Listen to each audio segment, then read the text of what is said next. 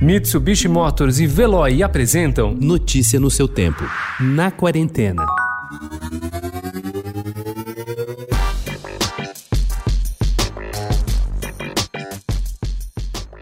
Deusane dos Santos aprendeu o ofício da cerâmica com a mãe, Dona Isabel. De geração em geração, as artesãs do Vale do Jequitinhonha passam adiante a tradição. Após viagens à região, Mariane Costa percebeu que divulgar a arte mineira não bastava.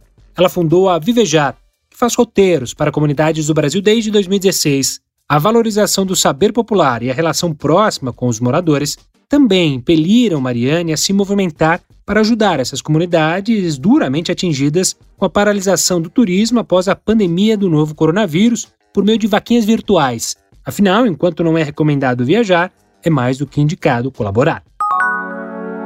Where are we? The Meadows. But where is that? A primeira temporada de Hannah, que estreou no ano passado, ainda tinha uma ou duas coisas do longa de mesmo nome, dirigido por Joe Wright em 2011 e escrito pelo mesmo David Park, que criou a série. Mas para os novos oito episódios que já estão disponíveis na Amazon Prime Video, o roteirista tinha uma página em branco, e isso inclui um time de adolescentes assassinas em fase de descoberta de sua identidade e as implicações políticas do uso dessas trainees. Hannah, uma jovem criada na floresta e treinada para se defender, agora está sozinha. Uma das grandes preocupações da flexibilização é com a volta dos espetáculos, teatros, cinemas, concertos. Anteriormente, a reabertura desses setores econômicos, bem como bibliotecas, centros culturais, galerias, museus, estava prevista para a fase 5, azul. Agora, o governo estadual flexibiliza e promete reabrir quando o setor ficar por 28 dias de forma ininterrupta na fase amarela. A perspectiva é de reabrir ainda em julho. E ontem surgiu nas redes a campanha hashtag Juntos pelo Cinema. Como tudo hoje em dia se divide em fases, a fase 1 da campanha é para lembrar o público do prazer que é ver filmes no escurinho do cinema.